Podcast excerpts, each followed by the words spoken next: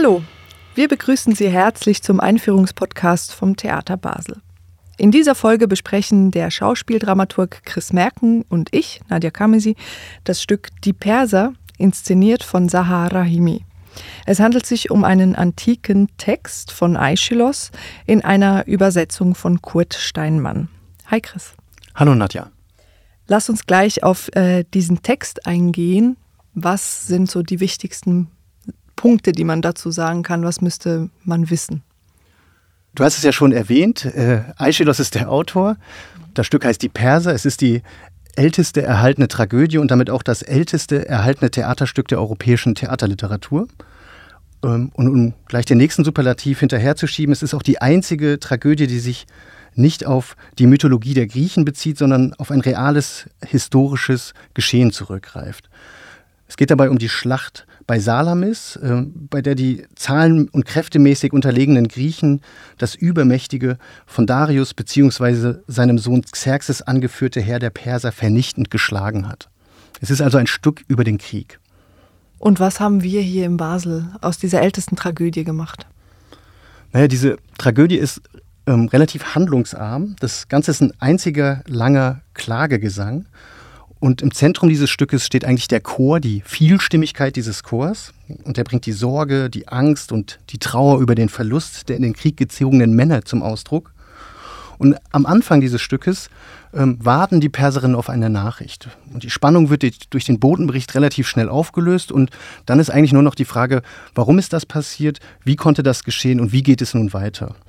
Und ähm, der Höhepunkt dieses Stückes ist die Rückkunft des Königs, der hat überlebt, Xerxes, er kommt zurück an den Hof und im Originalstück ähm, zerreißt er sich das Gewand, er klagt zusammen mit dem Chor über den Verlust der Männer und wird dann aber wieder in seine Position eingesetzt als König. Das hat also keinerlei Konsequenz für ihn.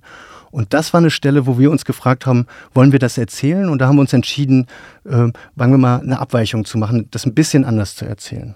Ihr habt ja beispielsweise diesen sehr wichtigen Chor ähm, anders besetzt, als es im Text vorgesehen ist. Was habt ihr gemacht? Genau, im Text vorgesehen, äh, der Chor besteht dort aus alten Männern, die mhm. alten, nicht mehr kriegsfähigen Männer, die zurückgeblieben sind und die ähm, die Regierungsgeschäfte übertragen bekommen haben. Und die stehen wie im Widerstreit mit der Königin Atossa. Also die hat repräsentative Funktion, aber es gibt wie so ein Machtgefälle zwischen denen, was sich ganz früh andeutet. Und wir haben diesen Chor ersetzt durch junge Frauen. Und dadurch verschiebt sich so diese, diese, diese, dieser Konflikt oder diese, diese Frage der Macht zwischen zwei, die, die, die, die entsteht jetzt zwischen zwei Generationen von Frauen. Und für uns verkörpern diese jungen Frauen, dieser Chor der jungen Frau, die verkörpern für uns anders als die alten Männer eben die Zukunft, die, es ist die zukünftige Generation, die transportieren eine gewisse Hoffnung, ähm, aber auch das Irrationale, das Gewaltsame und das häufig an den Rand gedrängt wird, das Verdrängte. Wir hören gleich ein erstes Mal in das Stück rein und zwar hören wir das Einzugslied des Chors. Wir hier werden der Perser, die fortgezogen ins Land der Hellenen, Getreue genannt und der reichen und goldgesegneten Paläste Hüter die aufgrund von Alter und Würde Xerxes selbst, unser Herr und König Dareios Sohn, hat erwählt zu wachen über sein Land. Nun, wofür steht denn dieses Stück und was hat es für eine Rezeptionsgeschichte? Ja, die Rezeptionsgeschichte ist wirklich spannend. Das ist, ähm, weil in der Rezeptionsgeschichte sich die ganze Ambivalenz dieses Stückes eigentlich äh, sozusagen zeigen lässt. Das Stück stellt das Leid der anderen dar, ähm, also des Feindes. Aeschylus, der hat in diesem Krieg, den ich erwähnt habe, gekämpft. Er hatte auch einen Bruder verloren. Aber er stellt nicht das eigene Leid dar, er stellt nicht den Verlust der Griechen dar oder das Leid der Griechen, sondern er stellt das Leid aus der Perspektive der Perser dar. Und das hat man in der Rezeptionsgeschichte so bis ins frühe 20. Jahrhundert meistens als Schadenfreudestück gelesen. Also man hat sich vorgestellt, dass die griechischen Männer dort sitzen. Es waren ja alles Männer, die sich dieses äh, Theaterstück angeguckt haben. Mhm. Dass sie dort sitzen und sich dadurch, dass sie sich das Leid der anderen nochmal vor Augen führen, ähm, so in ihrer eigenen Größe nochmal spiegeln. Sich daran ergötzen. Genau, einfach so Schadenfreude empfinden und so.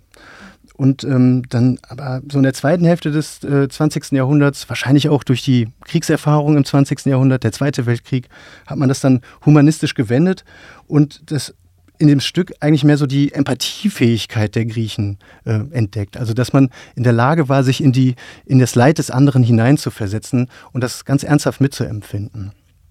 Und wir haben aber, und das kann man unter sozusagen unter einer postkolonialen Perspektive auch nochmal in Frage stellen, ob man da diese Empathie wirklich mit dem anderen stattfindet oder ob man sich, wenn man sich mit dem Leid des anderen identifiziert, vielmehr doch vielleicht auch nur mit den eigenen Projektionen identifiziert. Also die Frage, die für uns ganz wichtig war, ähm, identifiziert man sich wirklich mit dem anderen oder identifiziert man sich doch nur mit sich selbst? Und ist das Leid des anderen nicht immer sozusagen in gewisser Hinsicht unerreichbar? Also quasi aus echtem Mitgefühl würde dann eher Mitleid für sich selber, weil es einem vor Augen geführt wird, was man auch selber teilweise empfindet. Ja, für uns steckt dann drin natürlich auch eine ganze Hinterfragung der Art und Weise, wie wir auf das Leid von anderen gucken, nämlich medial vermittelt. Und ähm, das, da steckt ja auch eine gehörige Portion Zynismus drin. Hm.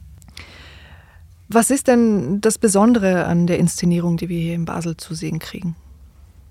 Also zum einen die Perspektivverschiebung, die ich angedeutet habe, ne, dass, wir, dass wir das Ende so ein bisschen anders erzählen und das irgendwie feministisch wenden. Und das andere ist, glaube ich, dass wir hier hier mit so einem, ja, mit dem Stilmittel des Hypernaturalismus arbeiten. Das wird besonders deutlich an der Bühne.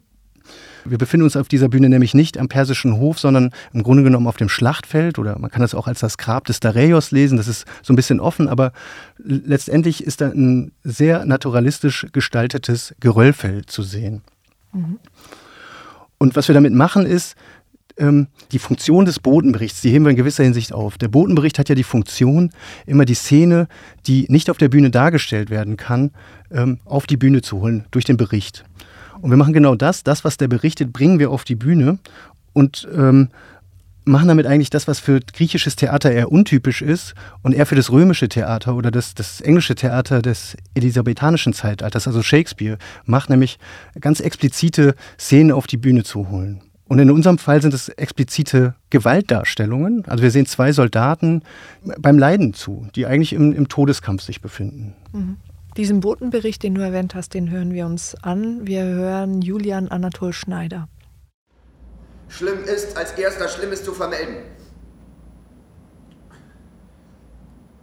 Ich muss euch Persern alles Leid enthüllen. Vernichtend ist geschlagen, der Barbaren ganzes Heer. Äh, mit Leichen elend umgekommener sind übersät Salamis Küsten, sowie alles Nachbarland.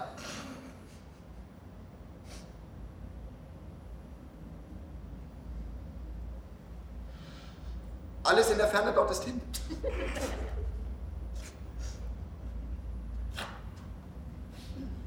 Als Augenzeuge nicht als einer, der nur Berichte von anderen hat gehört, kann Perser ich euch schildern, welche Katastrophen sich dort abgespielt.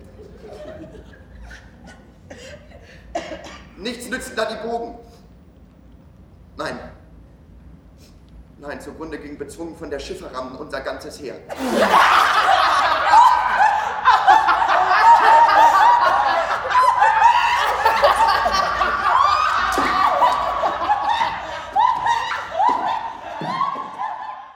Wir haben ja gerade gehört, dass wir hier eben eine sehr realistische Szene zu sehen bekommen. Aber diese Bühne, die bezieht sich auch noch auf ein ganz bestimmtes Kunstwerk. Welches ist das? Ja, wir haben in der Vorbereitung für, für Efi Bauer, die Bühnenbildnerin, und für Sahara Himi ähm, war ganz wichtig das ähm, Werk von Jeff Wall, das heißt Death Troops Talk. das ist ein, das kann man äh, nachgoogeln, das zeigt eben auch ein ja, ein Trümmerfeld, in dem verwundete Soldaten sich befinden. Das ist auch ein zu, also wirklich sehr ambivalentes Bild, weil es stellt eben eine Kriegsszene nach. Ähm, verwundete Soldaten sitzen gesellig beieinander und plaudern miteinander. Es ist wirklich, ähm, die Stimmung auf dem Bild entspricht nicht sozusagen der Szene. Und Susan Sontag hat einen Text geschrieben, der, der heißt eben das Leiden anderer betrachten. Und sie nimmt genau dieses Bild als Beispiel für ihre, für ihre, für ihre Frage, was es eben bedeutet, das Leid anderer zu betrachten. Und genau diese Frage hat uns ja interessiert. Habt ihr bei eurer Arbeit auch besondere Herausforderungen angetroffen?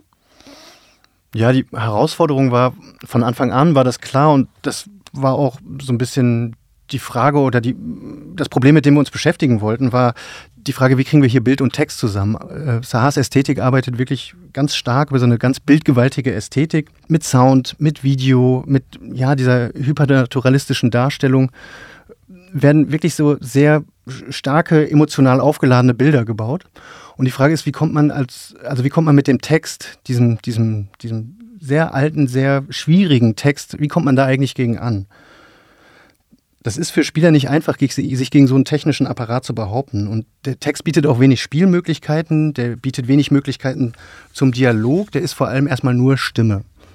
Jeder, der im Leid erfahren ist, der weiß, es pflegt die Sterblichen, wenn die Woge des Unheils über sie hereingebrochen, alles zu verängstigen. Doch wenn das Schicksal huldreich strömt, vertrauen Sie gern, es werde stets derselbe Glückswind wehen. So ist für mich, nur für mich, nun alles schreckerfüllt vor meine Augen tritt ins Bild der Götter, der Göttergegnerschaft und in den Ohren ist ein Lärm. Ein Lärm.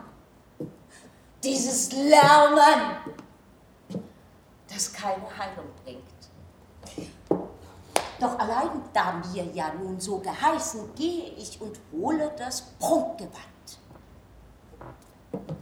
Am meisten aber kränkt mich dieses Missgeschick, das von der Schande des Gewands an meines Sohnes Leib ich hören musste. Doch ich gehe und hole jetzt das Prunkgewand. Ich tue, wie mir geheißen. Denn niemals, niemals, niemals lassen wir das Liebste in der Not im Stich. Das war Katja Godin in der Rolle der Atossa. Mich würde es auch interessieren, ein bisschen was zum äh, Team und Ensemble dieses Stücks zu hören. Stell uns die Leute gerne mal vor. Ja, also da ist in der Regieposition Sahara Himi. Sie hat letztes Jahr auch schon eine Produktion hier am Theater Basel gemacht. Ähm, sie ähm, ist Gründungsmitglied äh, der Gruppe Monster Truck. Die haben sich in den ja, letzten 15, 20 Jahren äh, schon einen Namen gemacht mit sehr bildstarken Inszenierungen. Und Sahar versucht hier diese bildstarke Ästhetik zusammenzubringen mit der Arbeit am Text. Äh, mit dem Team ist äh, Efi Bauer, Bühnenbildnerin. Das ist jetzt, glaube ich, ihre zweite oder dritte Arbeit zusammen. Schließlich äh, Joscha Ecker, der macht äh, Licht- und Videodesign. Und Niklas Kraft ähm, ist Musiker und Sounddesigner. Das ist so das feste Team um Sahara Himi. Mit ebenfalls im Regie-Team ganz unverzichtbar für unsere Arbeit am Chor war Julia Kiesler. Die ist äh, Professorin an der Hochschule der Künste in Bern und sie hat mit uns ähm, am Chor gearbeitet. Der Chor besteht aus fünf Studierenden der Hochschule der Künste in Bern. Und auf der Bühne sehen Sie äh, Katja Godard in der Rolle der Atossa, ähm, Edgar Eckert in der Rolle des Dareios und des Soldaten und schließlich Julian Anatol Schneider, der den Soldaten, den Boten und aber auch Xerxes spielt. Und vielleicht noch mal auf den Punkt gebracht, warum muss denn Basel diese Inszenierung kennenlernen? Also das Stück wurde vor 2500 Jahren geschrieben und es scheint sich seitdem die Situation nicht wirklich verändert zu haben. Wir befinden uns nach wie vor in Kriegen und über die ganze Welt verteilt und diese Kriege rücken jetzt auch immer näher. Und wir, die wir in Frieden und Wohlstand leben, müssen uns die Frage stellen, wie wir uns dazu verhalten.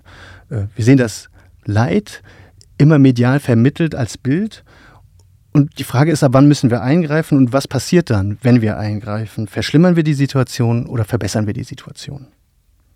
Inwiefern nimmt denn diese Inszenierung von Sahara Himi, die ja selber auch iranische Wurzeln hat, äh, denn die aktuelle Weltsituation auf, also eben im Iran oder auch vielleicht in Afghanistan oder in Europa, in der Ukraine?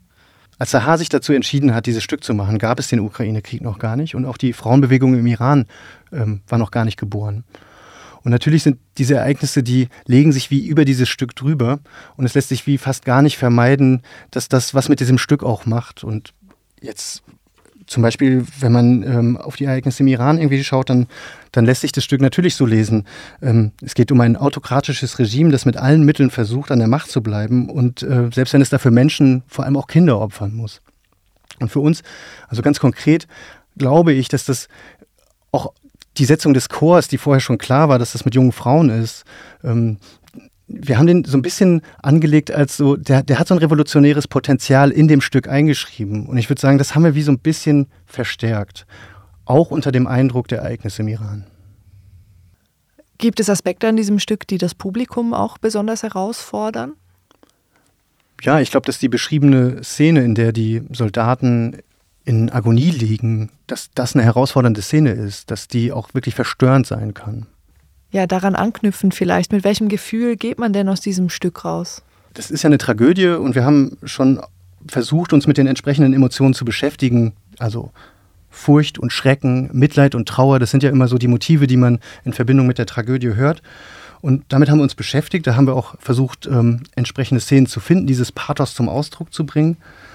Aber letzten Endes äh, wollen wir das ja nicht machen, um, um der Sensation äh, sozusagen zu, zu dienen, sondern wir wollen zum Nachdenken bewegen.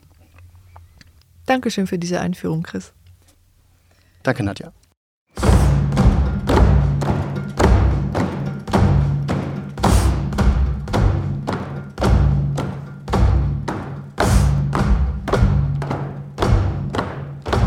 Das Stück Die Perser ist bis zum 30. Mai im Schauspielhaus zu sehen. Es dauert eine Stunde und 45 Minuten ohne Pause. Alle weiteren Infos finden Sie im Web auf www.theater-basel.ch.